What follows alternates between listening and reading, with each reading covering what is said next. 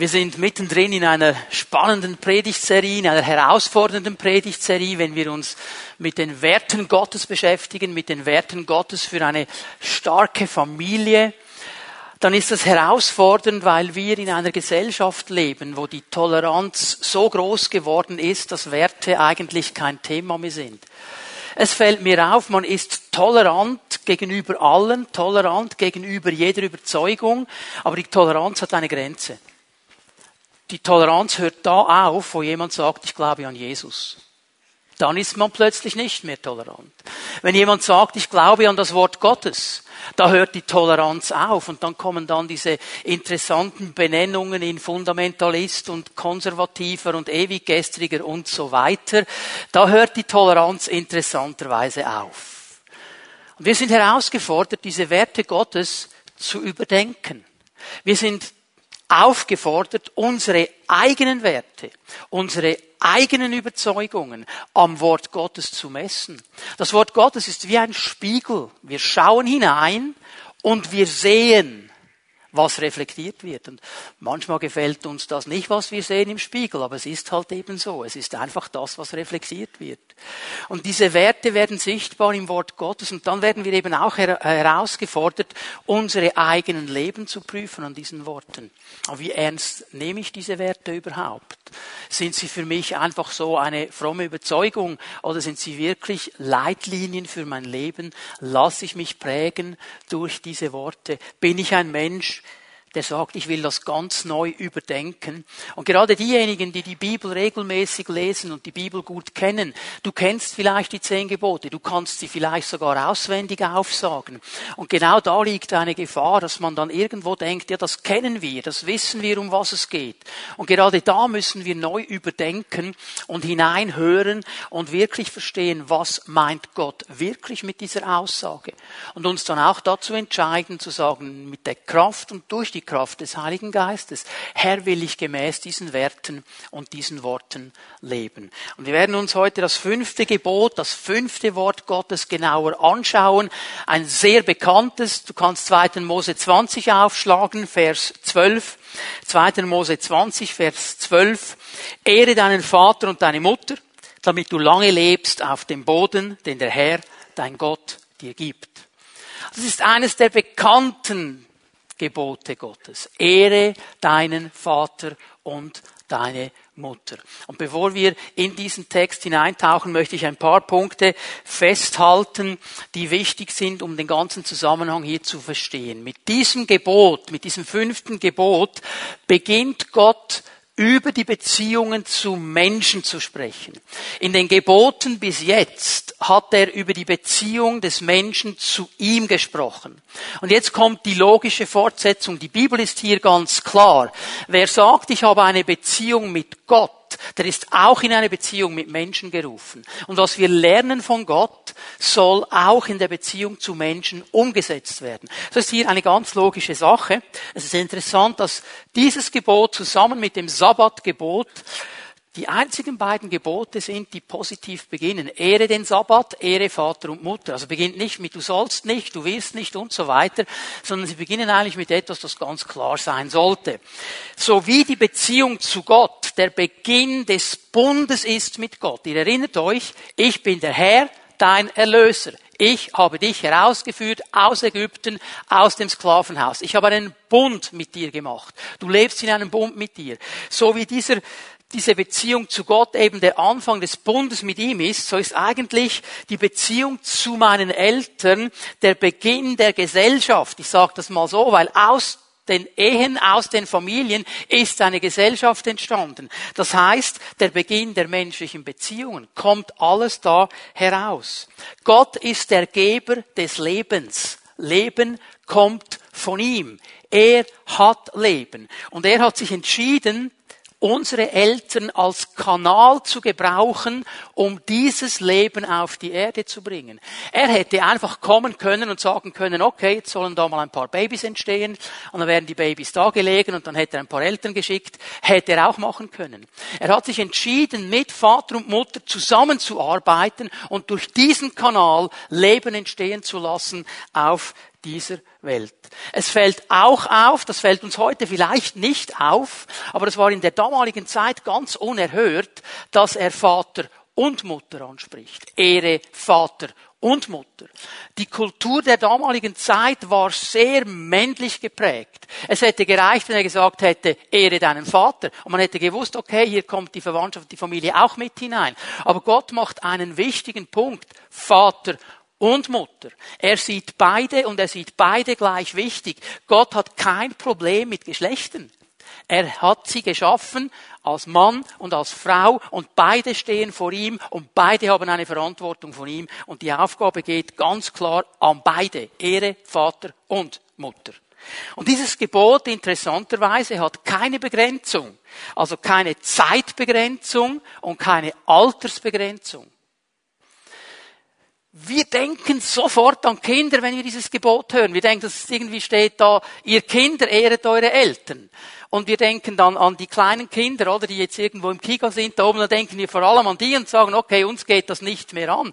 Hier steht keine Alters- und keine Zeitbegrenzung. Wenn du 80 bist und deine Eltern 100 sind und noch leben, dann hast du sie zu ehren. Das hört nicht auf. Das hört nicht auf. Wir haben das oft so begrenzt in ein Segment hinein. Das hört nicht auf, das ist Lebensaufgabe. Und es fällt auch auf, dass dieses Gebot eine klare Verheißung hat, eine Auswirkung. Ehre deinen Vater und deine Mutter, damit du lange lebst auf dem Boden, den ich dir gegeben habe. Also die Beziehung, die ich hier habe zu meinen Eltern, die wird auch in mein Leben prägend hineinwirken und kann sogar lebensverlängert sein, damit du lange lebst. Also hier ein ganz, ganz wichtiges Gebot. Und ich möchte mal in einem ersten Punkt heute Morgen ein bisschen mit euch zusammen darüber nachdenken, warum hat Gott dieses Gebot gegeben? Warum kommt das da hinein? Um was geht es ganz genau? Und es ist mir wichtig, dass wir immer verstehen, hinter jedem dieser Gebote steht ein geistliches Prinzip.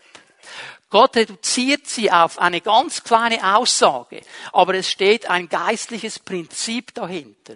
Und Jesus nimmt viele dieser Gebote im Neuen Testament auf und erklärt sie uns in einem größeren Rahmen in einem geistlichen Zusammenhang. Man nennt das in der Theologie die fortschreitende Offenbarung.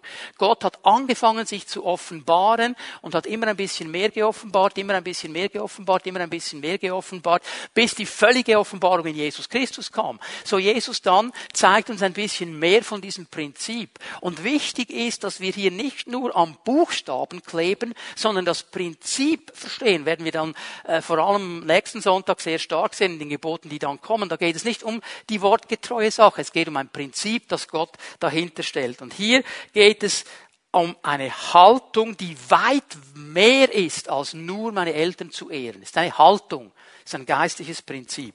Ich möchte ein paar Punkte erwähnen, die uns helfen, dieses Prinzip ein bisschen besser zu verstehen. Das erste, das ich hier erwähnen muss, und ich hoffe, dass ich jetzt niemanden frustriere, dass ich niemandem zu nahe treten, dass ich niemandem die Illusionen raube, vor allem diesen Eltern heute Morgen, die da ihre Kinder eingesegnet haben, nicht. Ähm, es gibt keine perfekten Eltern. Es gibt keine perfekten Eltern. Weder du, noch ich, noch unsere Eltern waren perfekt. Es gibt keine perfekten Eltern, das gibt es nicht. Jeder Mensch hat Schwächen. Jeder Mensch macht Fehler.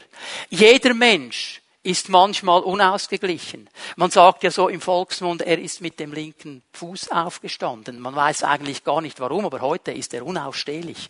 Und das ist so etwas von unserem Menschsein. Und ich weiß nicht, warum wir Christen und Menschen, die an Gott glauben, haben oft wie so einen Reflex. Wir versuchen immer allen klarzumachen, bei uns ist alles perfekt. In meiner Ehe alles perfekt. In meiner Familie alles perfekt. In meiner Erziehung alles perfekt. In meinem geistlichen Leben alles perfekt. Ich, ich bin perfekt. Ich, die anderen schon, ich nicht. Und wir versuchen etwas aufzubauen, was so gar nicht stimmt. Weil keiner von uns ist perfekt. Das einzig perfekte Wesen im ganzen Universum ist Gott und Gott alleine. Das ist übrigens der Grund, wieso Jesus sagt, als der Typ da kommt und ihm ein bisschen den Schmus bringen will. Ja, guter Meister, guter Meister. Er sagt, niemand ist gut außer Gott alleine. Was ist los? Okay? Kommt er da radikal? Also, das ist der Punkt. Auch die besten Eltern machen Fehler. Sie sind Sünder. Das ist, was die Bibel sagt. Römer 3, Vers 23 kannst du das aufschlagen. Ist auch eine dieser Bibelstellen, die wir nicht so gerne haben, aber das ist biblische Wahrheit. Römer 3, Vers 23. Alle haben gesündigt. Dreh dich mal zu deinem Nachbarn, schau ihm tief in die Augen und sag ihm, alle heißt auch du.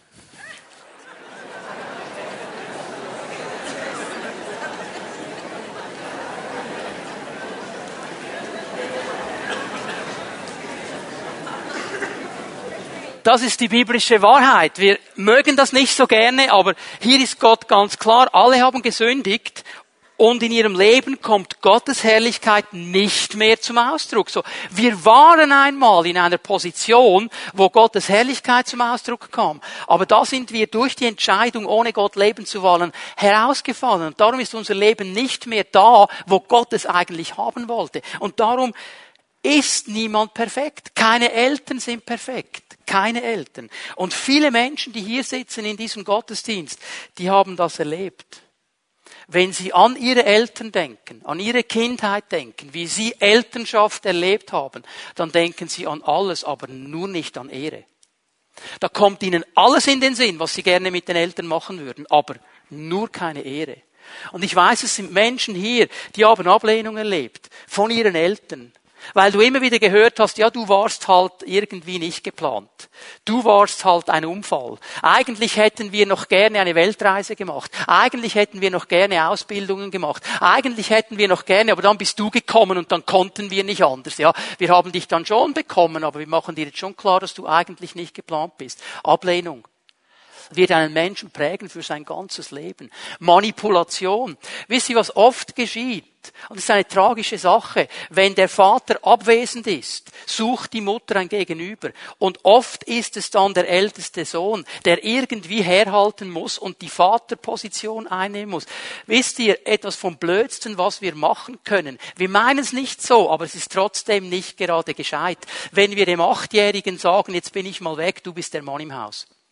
Der Achtjährige kann gar nicht der Mann im Haus sein. Es überfordert ihn maßlos. Aber ich sag dir was, der Achtjährige wird alles versuchen, dieses Vorbild zu erreifen. Er wird aber zerbrechen daran.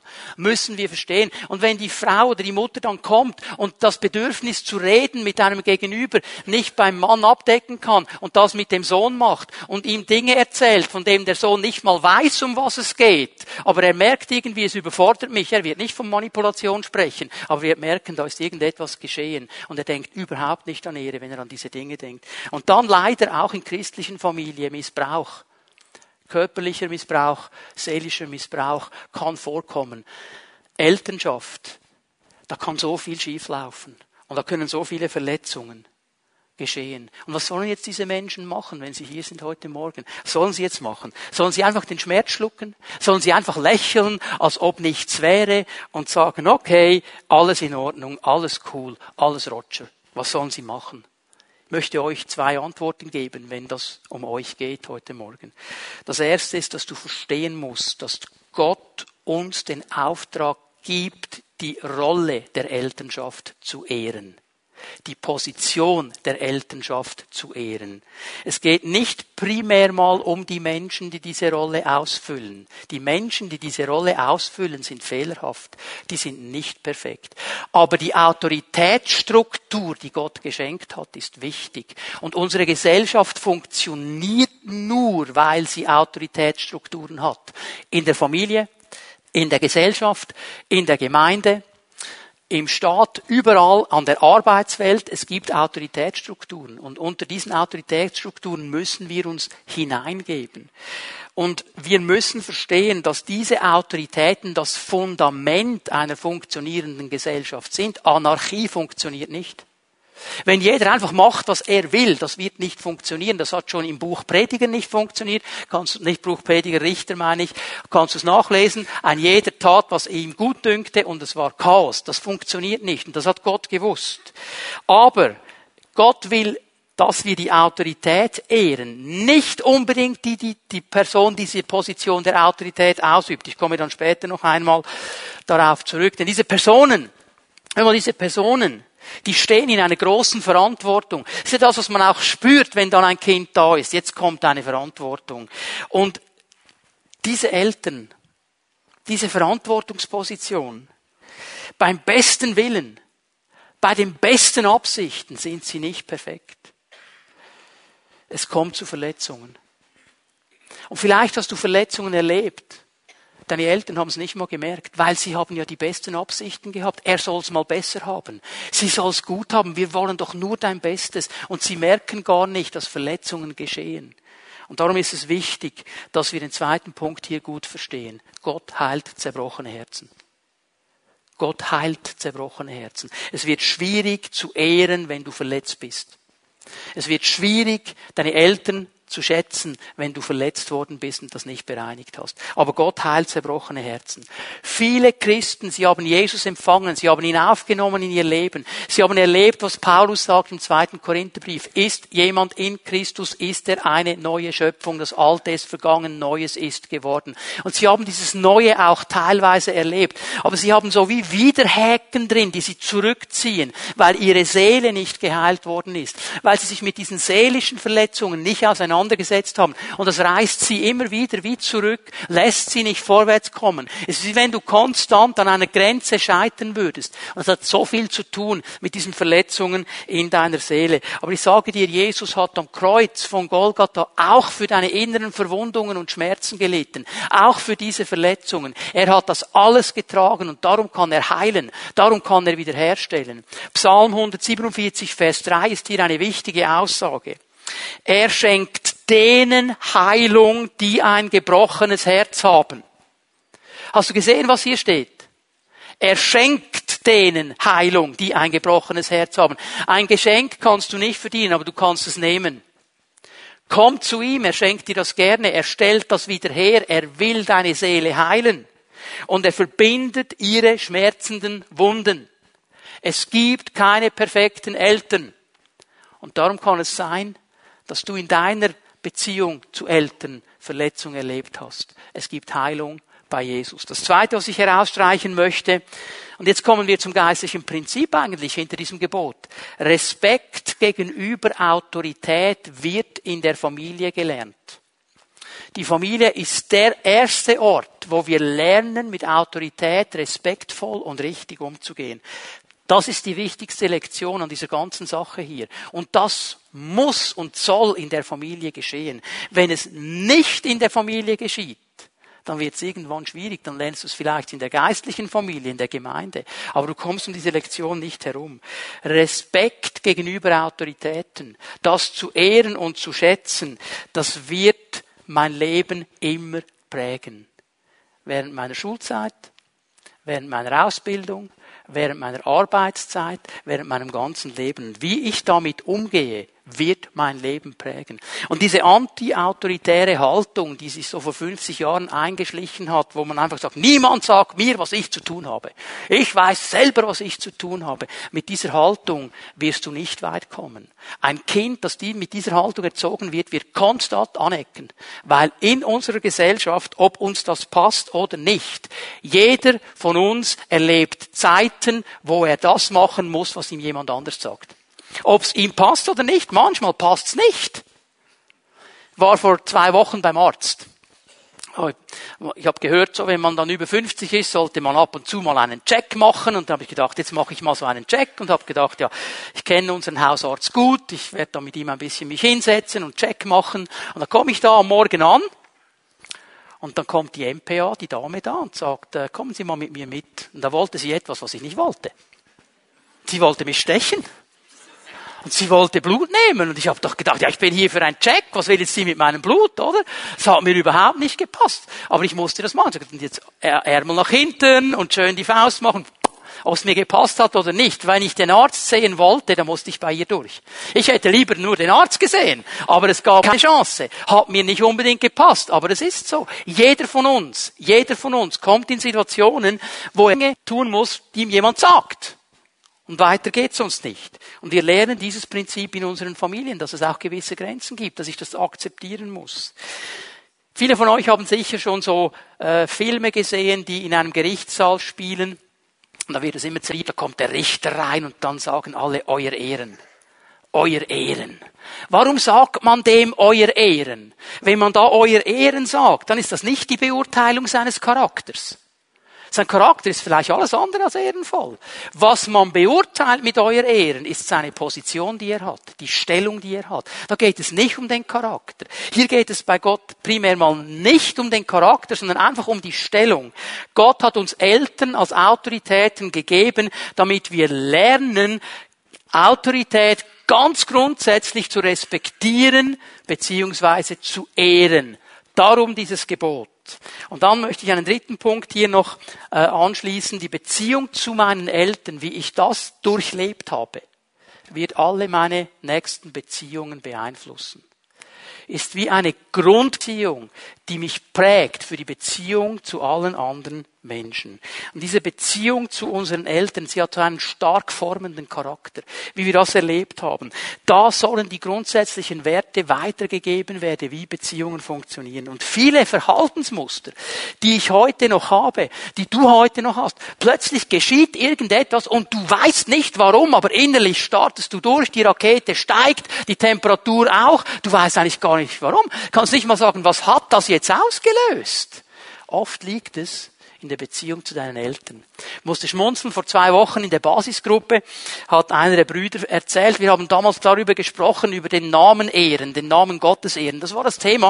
Und wir haben darüber gesprochen und dann hat er mir gesagt, weißt du, es ist interessant, bei uns im Kanton Bern, da wird ja meistens gar nie der volle Name genannt. Man hat ja immer eine Abkürzung. Jeder hat so seinen Spezialnamen. Und hat er gesagt, weißt du, und ich wusste, in meiner Familie wurde ich auch bei meinem gekürzten Namen genannt, aber ich wusste, wenn mein Vater meinen Namen ganz aussprach, jetzt muss ich rennen. Jetzt kommt Strafe. Jetzt, jetzt irgendwas, wenn er meinen Namen voll und ganz aussprach, bumm, da muss ich weg. Und dann sagt er, dann habe ich total Mühe gehabt mit meinem Lehrmeister in der Lehre. Weißt du warum? Er hat meinen Namen voll ausgesprochen, kein Kürzel. Und jedes Mal, wenn der Lehrmeister gerufen hat, hat der andere Panik bekommen. Warum eigentlich? Das war die Prägung, die er gehabt hat. Okay? Also die Beziehung zu meinen Eltern prägt auch Beziehung zu anderen Menschen. Es ist wichtig, dass wir das verstehen. Und Eltern sind so prägend. Es fällt mir auch, auch das geht in diesen Bereich hinein, Ehen können zerbrechen. Wenn einer der Ehepaare oder beide Ehepaare ihre Beziehung zu ihren Eltern nicht sauber aufgeräumt haben. Es kann zerbrechen. Wenn die Beziehungen nicht geklärt sind. Verletzungen, die da hineinkommen können. Bindungen. Darf ich mal zu den Männern sprechen? Fällt mir sehr stark auf bei den Männern. Viele Männer haben eine seelische Bindung zu Mami zu ihrem Mami. Schon lange verheiratet, aber Mami ist immer noch Numero uno. Und Mami hat mehr zu sagen als die Ehefrau.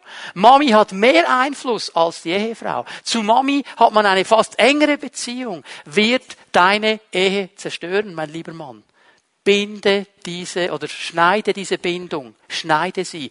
Du hast eine neue Familie gegründet. Mami sollst du ehren, aber Mami ist nicht mehr der Strippenzieher in deiner Familie. Mami sagt nicht mehr. Was, was, was sagt Mami, wenn du kommst? Yeah, bist du dünn worden. Du hast zwar zehn Kilo zugenommen, aber für Mami bist du immer noch dünn. Was sie sagen will, die kocht ja nicht mal richtig für dich. Bei Muttern wäre das nicht passiert, oder? Und das Dümmste, was du machen kannst, ja, aber Schatzi, Mami hat immer noch Butter dran getan. Gefährliches Minenfeld. Okay, liebe Männer, achtet darauf. Vergleiche, Vergleiche. Das kommt, hör mal, ich habe eine Krise gehabt in meinem ersten Ehejahr. Gab es einen bestimmten Tag, das war ein Krisentag, Muttertag. Wir sind aufgestanden am Morgen, Muttertag. Meine, Mut, meine Frau hat mich angelächelt und ich habe gedacht, ja, toll, schön. Sie lächelt mich an, Muttertag. Und je länger der Tag geht, desto weniger hat sie gelächelt. Und ich habe gedacht, was ist mit ihr los? Ich habe doch nichts falsch gemacht. Und irgendwann gegen Abend sagt sie, mein Vater hat meiner Mutter immer ein Geschenk gemacht am Muttertag. Aha. Bei uns überhaupt nicht, da wurde die Mutter beschenkt. Das war eine Krise. Der Vergleich war da. Bei Papi zu Hause war es. Ich bin natürlich sofort hingefahren, habe ein Geschenk gekauft. ist ja kein Problem. Sie ist ja auch eine Mutter. Aber bei uns war das einfach anders. War kein böser Wille, keine böse Absicht. Und trotzdem kam etwas. Merken wir, wie diese Beziehungen uns prägen. Und Studien haben etwas Interessantes gezeigt. Sie haben gezeigt, dass Menschen, die eine gute, bereinigte Beziehung zu ihren Eltern haben, eine geringere Stressanfälligkeit haben. Sie sind viel weniger anfällig für Stress. Also die Beziehung zu meinen Eltern ist so extrem wichtig in viele Bereiche meines Lebens hinein. Und ich möchte in einem zweiten Punkt jetzt über die ganz wichtige Frage ein bisschen nachdenken. Ja, wie kann ich denn meine Eltern ehren? Wie geht das denn praktisch? Und die Antwort auf diese wichtige Frage, die hat sehr viel damit zu tun, in was für einer Lebenssituation, in was für einem Alterssegment ich mich im Moment befinde. Ich möchte drei Alterssegmente ein bisschen herausholen und ein paar praktische Elemente hineinlegen und uns versuchen zu erklären, was bedeutet es denn, meine Eltern zu ehren. Ich beginne mal ganz unten bei den kleinen Kindern. Kinder haben Eltern oder ehren Eltern durch Gehorsam und Respekt. Hier ist die Bibel ganz klar. Epheser 6, Vers 1 kannst du aufschlagen. Ihr Kinder, sagt Paulus, gehorcht euren Eltern, so möchte es der Herr, dem ihr gehört, so ist es gut und richtig. Das Wort Kinder hier im Griechischen gibt es verschiedene Worte, um Kinder zu beschreiben. Und viele dieser Worte haben auch ein ganz bestimmtes Alterssegment im Auge, haben wir hier leider nicht. Hier wird dieses Wort gebraucht, das einfach die Beziehung betont. Also hier kann man nicht genau definieren. Ich habe mal für mich so gesagt, das ist das, beginnt bei der Geburt bis so 10, 12 Jahre würde ich das in dieses Segment hineinnehmen. Gehorsam. Was heißt Gehorsam? Was heißt Gehorchen? Tun, was die Eltern sagen. Willig, ohne Murren. Das ist Gehorsam. Das ist Gehorsam. Das ist übrigens das, was Gott von uns auch möchte. Aber wir älteren Kinder sind manchmal auch schwierig. Ja, warum soll ich jetzt das machen, Herr? Ja, warum, Herr? Ja, gibst du mir noch einen Grund, wieso? Und gibst du mir noch eine Anleitung, wieso? Und ich möchte gerne alles wissen vorher, sonst bin ich nicht gehorsam. Von unseren Kindern fordern wir sein. Wie ist es mit unserer Beziehung zu ihm? Gehorsam ist ein Riesenthema. Bibel macht klar, solange du unter dem Dach deiner Eltern lebst, dann sind deine Eltern auch Autorität. Bei uns eine schwierige Sache, weil die Kids bleiben immer länger zu Hause. Einige sind mit 40 noch im Hotel Mami und genießen das. Mami putzt, Mami kocht, Mami macht die Wäsche, Mami räumt auf, Mami, Mami, Mami und ich mache, was ich will mit meinem großen Lohn. Und wehe, wenn Mami mal sagt, wir müssten ein paar Dinge ändern, dann geht aber das Donnerwetter los. Hör mal, wenn eine Abhängigkeit besteht. Verpflegung, Bekleidung, Unterkunft, Versicherung und deine Eltern dafür aufkommen, dann haben deine Eltern auch das Recht, etwas zu sagen. Was wir im Volksmund so als Spruch haben, ist gar nicht so falsch. Wer zahlt, befiehlt. Das ist so. Wenn sie für dein Leben aufkommen, dann haben sie auch das Recht, gewisse Dinge hineinzusprechen. Solange deine Eltern die primäre weltliche Versorgungsquelle für dich sind, dann haben sie auch etwas zu sagen und sie haben das Anrecht darauf, dass du sie mit Gehorsam und Respekt ehrst. Ganz klare Sache. Darf ich mal kurz was zu den Eltern sagen in diesem Bereich, die Kinder haben in diesem Alter? Bitte hört mir gut zu. Schreibt dir das auf, was ich jetzt sage. Ihr seid Eltern, keine Kumpels. Ich sage es noch einmal. Ihr seid Eltern, keine Kumpels. Da ist eine neue komische Erziehungstheorie gekommen, behandle dein Kind wie einen Kumpel. Behandle es auf derselben Ebene. Hör mal, das ist falsch. Wir behandeln unsere Kinder nie herablassend. Aber wir sind als Eltern auf einer anderen Stufe als sie. Wir haben Verantwortung. Wir tragen Verantwortung. Und es ist eine Forderung für ein Kind, wenn du es mit drei, vier, fünf Jahren so behandelst, als wäre es erwachsen. Ist es ganz einfach nicht. Und es ist überfordert. Glaubst du mir nicht? Nimm deinen Dreijährigen, nimm deine Vierjährige, geh mit ihnen in eine Bäckerei, zeig ihnen die ganze Auslage und sag, Schatz, darfst du aussuchen. Ich komme dich dann am Abend wieder abholen. Wir sind ja schon überfordert mit der Auswahl, oder? Das ist nur ein kleiner Test. Okay? Jetzt kommen wir zur spannenden Stufe. Wir alle wissen, es gibt so irgendwann ein gewisses Alterssegment, da werden die Eltern schwierig. Das sind die Jugendlichen. Wenn dann die Eltern plötzlich schwierig werden. Wie kann ich als Jugendlicher meine Eltern ehren? Ich habe hier gerungen, um das Wort zu finden, das es umschreiben kann. Ich habe mal versucht, ein bisschen ein paar Dinge aufzuschreiben. Akzeptanz, Anerkennung, Respekt. Es ist interessant, die Jugendkultur hat viel, viel Bewusstsein von Respekt. Hast du auch schon mal so zwei Typen gesehen im, in der S-Bahn? So mit ihrem Cappy. Yo, man, Respekt.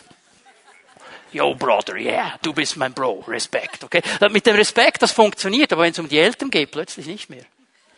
Den Bros geben wir Respekt, aber den Eltern nicht. Also mindestens Respekt wäre so der Punkt, den du aufarbeiten kannst. Aber warum ist dieses Alter schwierig? Weil was den Kindern oft verborgen ist, ist den Teenagern nicht mehr verborgen. Diese garstige Sache, dass die Eltern Fehler machen. Dass die Eltern manchmal wankelmütig sind. Dass die Eltern sagen, ja, aber ja, nur über den Zebrastreifen. Und sie gehen überall rüber, wo man gerade kann. Und so weiter. Und dann fällt das auf. Und darum wird es eben wichtig, deine Eltern zu respektieren, auch wenn sie Fehler machen. Weil sie nie perfekt sind. Du übrigens auch nicht. Was heißt Akzeptanz? Was bedeutet das, Respekt zu geben? Was bedeutet es? Das bedeutet nicht so zu tun, als wäre alles perfekt. Es bedeutet nicht, so zu tun, als gäbe es keine Fehler. Das wäre falsch. Das wäre eine Verdeckung von Sachen. Es heißt auch nicht, ich bin einfach mit allem einverstanden, was von mir verlangt wird. Das heißt es auch nicht. Was heißt es? Es bedeutet, ich verstehe, dass Gott meine Eltern gebraucht hat, um mich auf diese Welt zu bringen. Er hat sie gebraucht, um mich auf diese Welt zu bringen. Deine Eltern haben dir etwas gegeben, was dir niemand anders gegeben hat. Dein Leben. Ohne deine Eltern wärst du nicht hier. Nur schon das ist Grund, sie zu respektieren und zu ehren. Eine Stelle aus Sprüche 23, Vers 22. Es ist ganz interessant, was hier gesagt wird.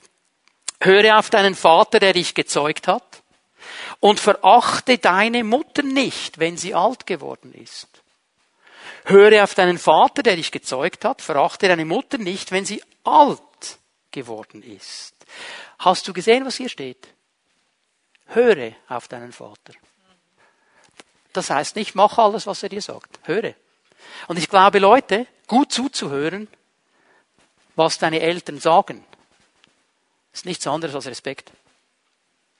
Zuzuhören, was sie sagen, ist nichts anderes als Respekt. Du kannst nachher noch darüber diskutieren, aber einfach mal zu hören und zu sagen, jawohl, ich respektiere dich, ich höre dir zu.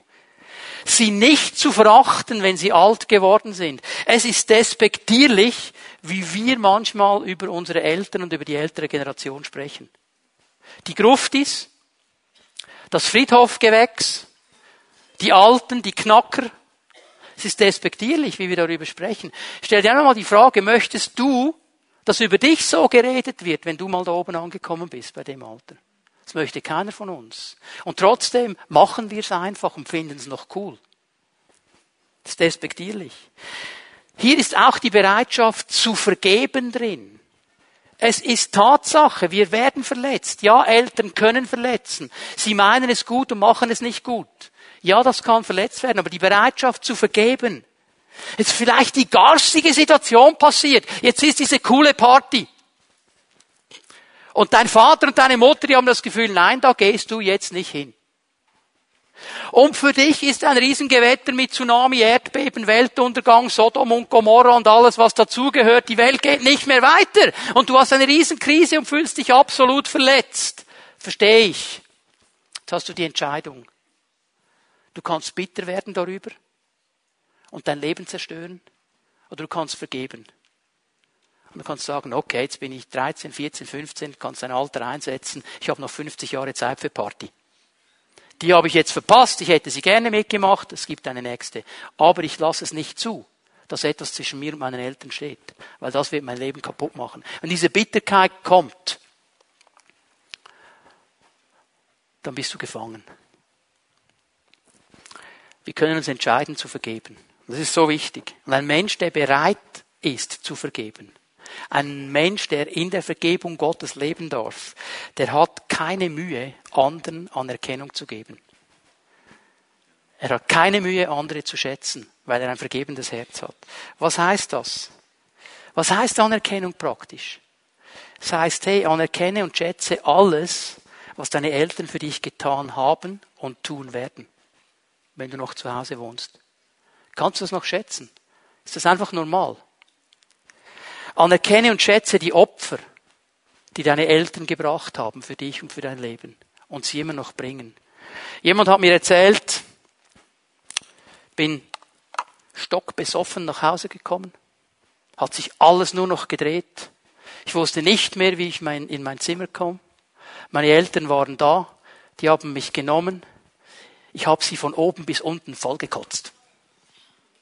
Und sie haben trotzdem nicht aufgehört. Sie haben sich geputzt und haben mich geputzt, haben mich ins Bett gelegt. Was würdest du machen, wenn dich jemand ankotzt? Ja, denk mal darüber nach. Es ist Grund, sie zu respektieren. Wer ist in der Nacht aufgestanden? Hat Tee gemacht und geschaut. Es ist Grund, sie zu ehren. Wer hat dich in deiner schwierigen Zeit durchgetragen? In Krisen geholfen und dich ertragen? Es ist Grund zu ehren. Nur das ist Grund genug. Wir vergessen so schnell. Darf ich nochmal zu den Eltern sprechen?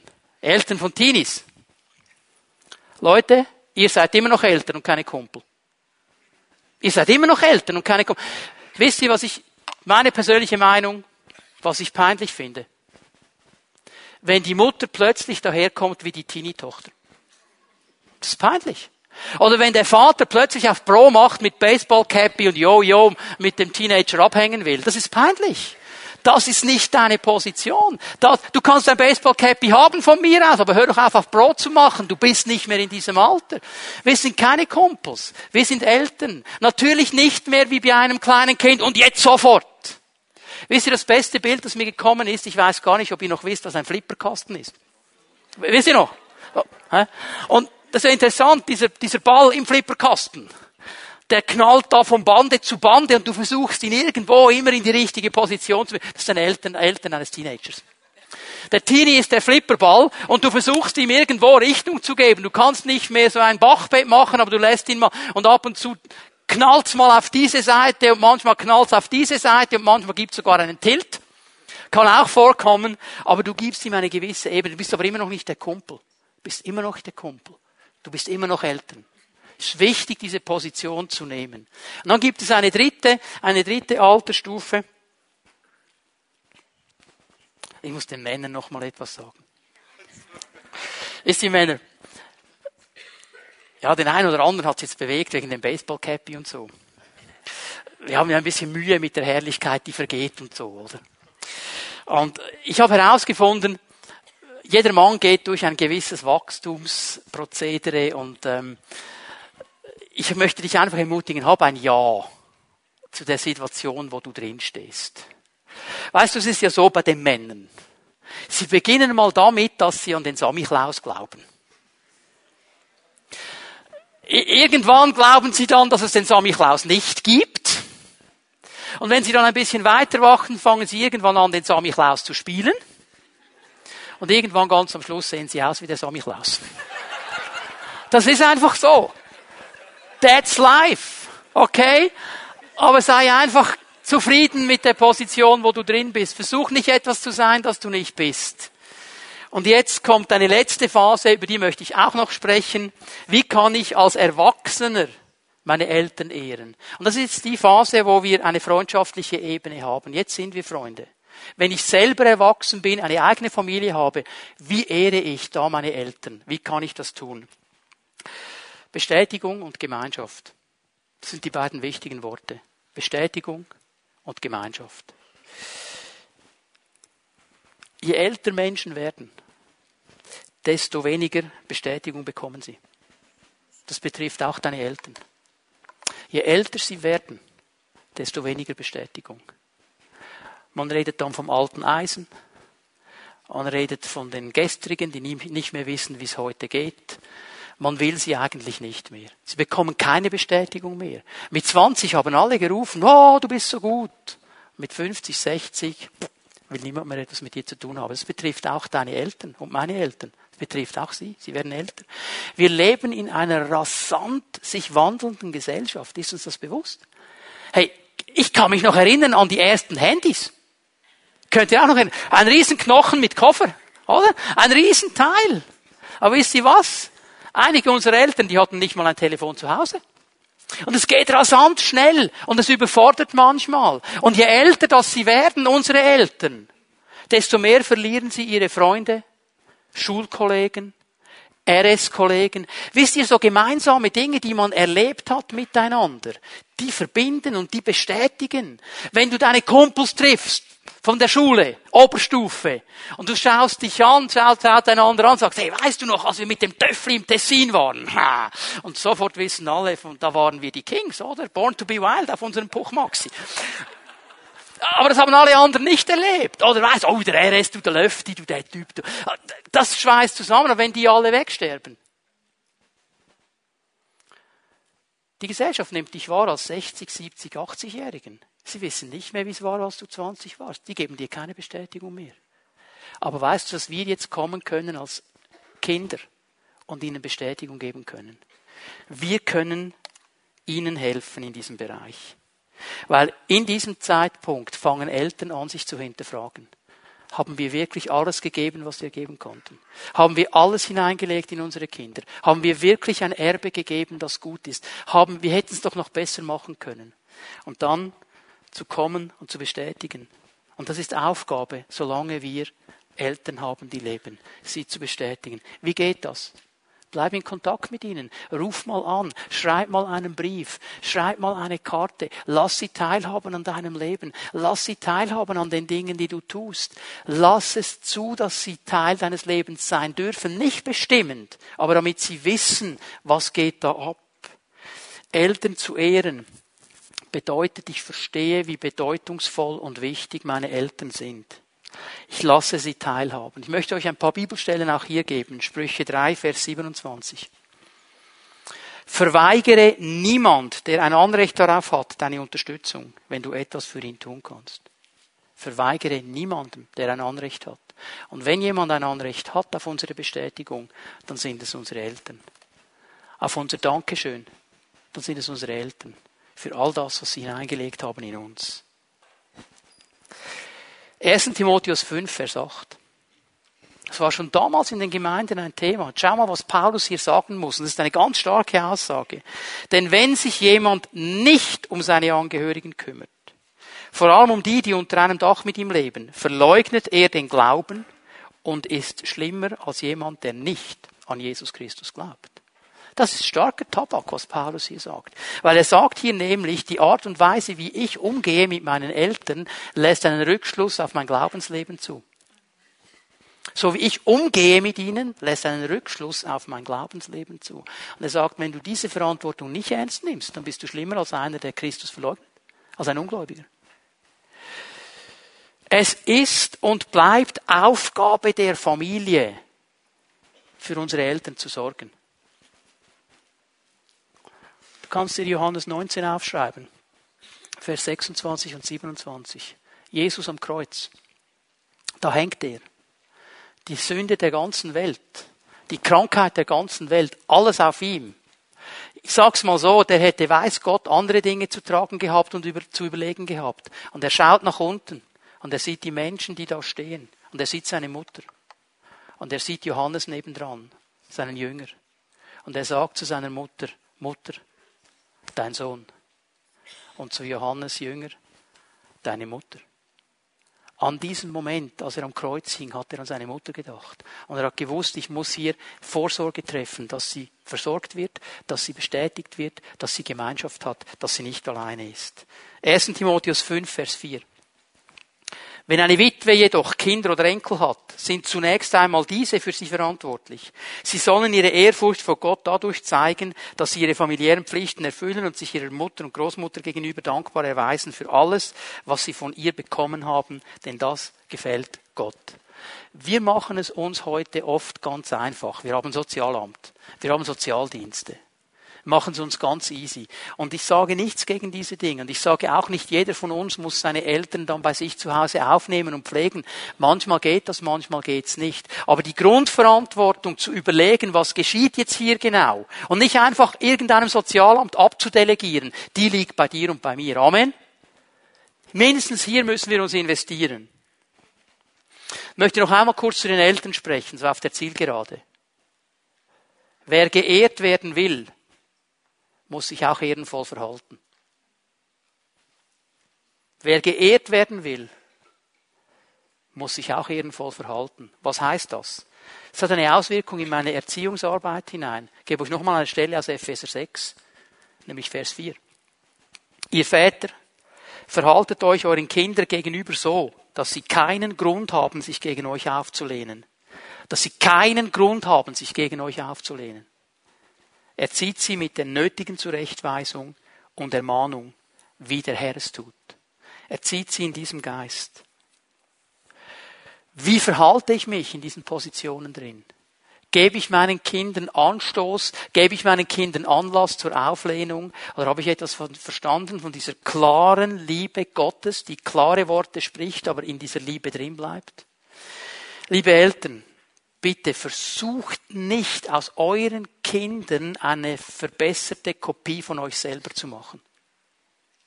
So viele Eltern versuchen all das, was bei ihnen nicht geklappt hat, in den Sohn, in die Tochter hinein zu interpretieren und versuchen sie zu einer besseren Kopie zu machen, als dass sie es selber waren. Weißt du was? Ich glaube, wir haben genug am Original zu tragen. Also lass es so. Deine Eltern sind eigenständige Personen, deine Kinder sind eigenständige Personen. Versuch sie nicht zu einer Kopie zu machen. Versuch sie nicht in eine Form hineinzuprägen. Versuch sie nicht in eine Form hineinzuzwängen. Hilf ihnen, sich zu entwickeln in einer liebenden Disziplin. Und es sind eigentlich nur zwei Dinge, die man hier sagen muss. Wenn das durchkommt, dann ist es gut. Und das ist auch im geistlichen Leben übrigens so. Ungehorsam bringt Schmerz. Gehorsam bringt Freiheit. Das ist ein geistliches Prinzip, ein ganz einfaches. Es ist in der Kindererziehung so, ist in unserem geistlichen Leben so. Ungehorsam bringt Schmerz, Gehorsam bringt Freiheit. Hier ist die Bibel ganz klar. Und die aller, aller wichtigste Botschaft, die wir als Eltern haben und haben werden, die aller, aller wichtigste. Und jetzt denken einige, dass er sich in einem Fünf-Sterne-Restaurant richtig benimmt. Nein. Deinen Kindern Jesus lieb zu machen deine Kinder dahin zu bringen, dass sie Jesus Christus persönlich kennenlernen. Das ist das Aller, Allerwichtigste. Das ist Fundament ihres Lebens. Hier nicht nachzulassen, hier zu beten, hier zu kämpfen. Und jetzt bin ich mir bewusst, für viele, die hier sitzen heute Morgen, ist diese Botschaft schmerzhaft. Weil noch einmal, wenn du an Eltern denkst, die kommt alles in den Sinn, aber nicht Ehre. Aufgrund der Dinge, die du erlebt hast. Aufgrund der Situationen, die du durchlaufen hast. Es gibt Menschen, die wurden von ihren Eltern tief verletzt. Sie sitzen hier heute Morgen. Ich möchte euch vom Wort Gottes her etwas aufzeigen. Du kannst Matthäus 18 aufschlagen, Matthäus 18, Vers 6. Ich möchte dir sagen, dass es Gott nicht egal ist, was da geschehen ist. Und er macht es klar mit dieser Aussage. Wer aber einen von diesen gering geachteten, im Zusammenhang sind hier Kinder gemeint, wer aber einen von diesen Kindern, die an mich glauben, zu Fall bringt, ihnen einen Anstoß gibt, zu Fall zu kommen, der käme noch gut weg, wenn man ihm einen Mühlstein um den Hals hängen und ihn damit in die Tiefe des Meeres versenken würde. Gott ist das nicht egal, was in deinem Leben geschehen ist und dir zum Anstoß geworden ist, dir zum Fall geworden ist. Das ist nicht egal. Es ist ihm nicht egal, was dich verletzt hat. Aber er gibt uns auch einen klaren Weg in seinem Wort, wie wir da rauskommen. Das erste ist, ehrlich zu werden und diese Dinge, diesen Schmerz zum Kreuz zu bringen. Werde ehrlich. Hör auf, das zu verdrängen. Hör auf, es irgendwo wegzudiskutieren. Werde ganz ehrlich. Sag ihm, Herr, hier tut's weh und das ist die Sache, die weh tut und bring sie zum Kreuzen. Nur an diesem Kreuz kann Heilung kommen. Ich verstehe manchmal nicht, wenn wir zum Arzt gehen und der Arzt sagt, wo tut's weh, dann haben wir kein Problem, ihm lang und breit zu erklären, wo es weh tut. Aber in der Gemeinde, im Gottesdienst, in der Hauszelle, es tut nicht weh, es tut nicht weh, es tut nicht weh, nein, es tut nicht weh. Jeder merkt, dass es weh tut. Werde doch ehrlich. Werde ehrlich. Komm zu diesem Kreuz. Nimm die Heilungskraft Gottes. Entscheide dich, deinen Eltern zu vergeben. Egal was geschehen ist, vergib ihnen. Sprich Vergebung aus. Und lass es zu, dass Jesus dann kommen kann und deine Seele heilen kann und dich wiederherstellen kann. Und wenn es irgendwie geht, wenn es irgendwie geht, versöhne dich mit deinen Eltern. Suche die Versöhnung. Okay, wenn das nicht möglich ist, weil deine Eltern schon gestorben sind, weil sie unwillig sind, mit dir zu reden, weil sie vielleicht eine Demenzerkrankung haben, gar nicht mehr wissen, was da abgelaufen ist, wenn es nicht mehr möglich ist, mit ihnen zu reden, dann komm in die Hauszelle, sprich mit deinem Bruder, sprich mit deiner Schwester, bring die Sache vor das Kreuz, sprecht Vergebung aus. Und es ist genauso wirksam. Aber es ist wichtig, das zu tun. Und jetzt möchte ich nochmal ein Wort richten an eine ganz spezielle Gruppe von Menschen. Die sitzen auch hier heute Morgen. Und sind Menschen, die von ihren Eltern verlassen worden sind. Vielleicht hast du deine Eltern nie kennengelernt. Vielleicht hast du erlebt, dass einer deiner Elternteile weggegangen ist, als du Kind warst, eine Scheidung durchlaufen und du hast dich alleine gefühlt. Vielleicht waren deine Eltern sogar da, aber eben nur kilomäßig. Und sonst gar nicht. Und du hast dich eigentlich verloren und alleine gefühlt. Du bist ganz speziell in den Augen Gottes. Weißt du das? Er hat für dich etwas ganz Spezielles gesagt in seinen Worten. Sprüche, äh, Psalm 27, Vers 10. Selbst wenn Vater und Mutter dich verließen, der Herr nimmt mich dennoch auf. Sagt, wenn deine Eltern dich verlassen haben, wenn deine Eltern nicht da waren, wenn deine Eltern ihre Aufgabe nicht wahrgenommen haben, wenn du dich alleine gefühlt hast, ich nehme dich auf. In meiner Familie hast du einen Platz. Bei mir hast du Raum. Du bist mir wichtig. Ich liebe dich. Ich nehme dich auf. Darum ist Gemeinde so wichtig, ihr Lieben. Darum ist Gemeinde so wichtig. Gemeinde ist die geistliche Familie. Vielleicht hast du nie natürliche Familie erlebt. Hier darfst du Familie erleben, geistliche Familie, weil wir miteinander unterwegs sind. Gott will dein himmlischer Vater sein. Das ist das Erste und das Wichtigste, dass du erkennen darfst und ihn einladen darfst. Er ist hier heute Morgen. Ich spüre, dass er Menschen berühren möchte, dass er Menschen in den Arm nehmen möchte und dass er Menschen heilen möchte. Ich spüre, dass er in Bereichen deines Lebens eine Heilung bringen möchte. Bitte die Lobpreiser, dass sie nach vorne kommen. Bitte, dass wir alle aufstehen miteinander. Und einen Moment uns ausrichten auf den Herrn. Lass uns einen Moment einfach ausgerichtet auf den Herrn bleiben. Ich möchte bitten, dass Zellenleiter und Zellenleiterinnen, die bereit sind, mit Menschen zu beten, heute Morgen gleich hier nach vorne kommen und sich aufstellen. Wir möchten gerne mit dir beten heute Morgen. Ich möchte dich einladen. Werde ehrlich. Bring diese Dinge zum Herrn. Bring sie zu ihm, weil er der Einzige ist, der heilen kann weil er der Einzige ist, der hineingreifen kann in diese Situationen und dich wiederherstellen kann. Weil er der Einzige ist, der sie für dich am Kreuz von Golgatha getragen hat. Er ist der Heiler. Und es sind Menschen hier, bei denen geht folgendes Denkschema jetzt ab. Der da vorne, der weiß ja gar nicht, was ich erlebt habe. Ja, da hast du recht. Das weiß ich nicht. Ich weiß nicht, was du erlebt hast. Ich kenne deine Situation nicht. Ich weiß nicht, in was für Umständen du aufgewachsen bist und was du erlebt hast. Ich kenne die Tiefe deiner Verletzungen nicht. Aber ich kenne den, der alles heilen kann. Ich kenne den, der alles getragen hat. Ich kenne den, der genau weiß, was da geschehen ist und der nur darauf wartet, dass du kommst heute Morgen und es ihm bringst, damit er dich heilen kann und herstellen kann. Und ich möchte dich bitten, geh nicht aus diesem Gottesdienst, ohne diese Dinge zu klären. Geh nicht aus diesem Gottesdienst, ohne die Verletzungen zu Jesus zu bringen. Geh nicht aus diesem Gottesdienst, ohne diese Heilung zu empfangen. Denn ich möchte, dass du lange lebst und ein erfülltes Leben hast.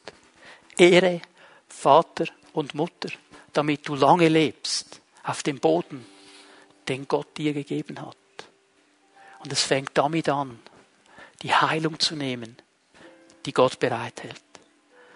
Matthias, ich bitte dich, uns hineinzubringen in die Anbetung, in den Lobpreis. Und ich lade dich ein, wenn der Herr zu dir gesprochen hat, komm zu ihm, komm zu einem dieser Leiter, lass uns die Dinge in Ordnung bringen und erleben, wie die Heilungskraft von Jesus Christus fließt.